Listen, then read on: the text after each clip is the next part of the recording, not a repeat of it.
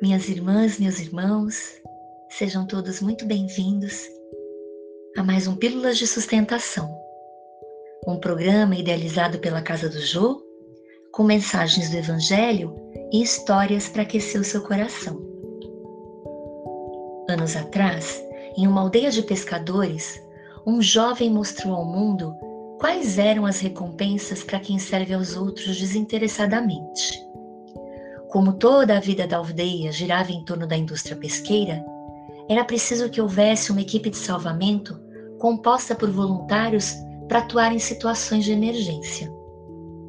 Em uma noite de tempestade, os fortes ventos fizeram o pesqueiro virar no mar.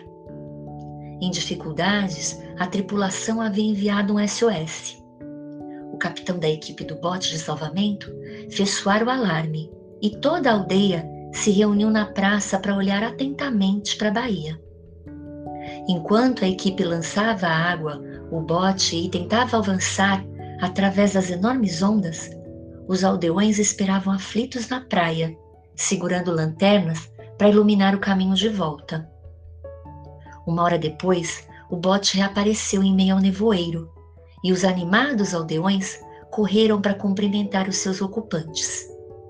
Caindo exaustos na areia, os voluntários disseram que o bote não pudera comportar mais nenhum passageiro eles tiveram que deixar um homem para trás.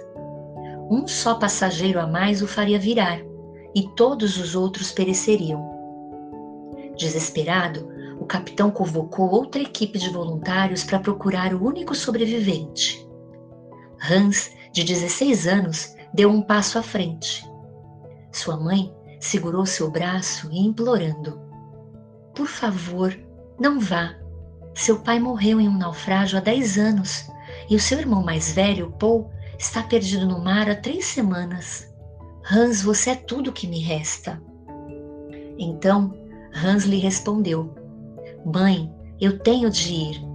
E se todos dissessem: Eu não posso ir, outra pessoa que faça isso.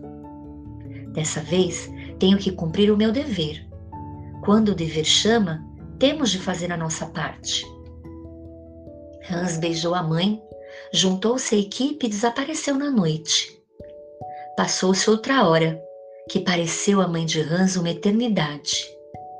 Finalmente, o bote surgiu em meio ao nevoeiro, com Hans em pé na proa. Pondo as mãos em concha, o capitão gritou: Encontrou o homem perdido?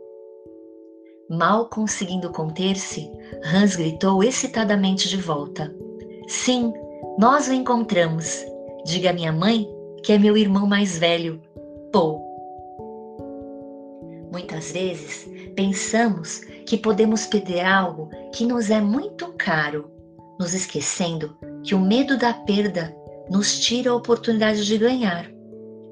Na vida, há coisas assustadoras, mas se fizermos nossa parte com amor, coisas boas acontecerão. Que a paz de Jesus os abençoe, hoje e sempre. Muita luz.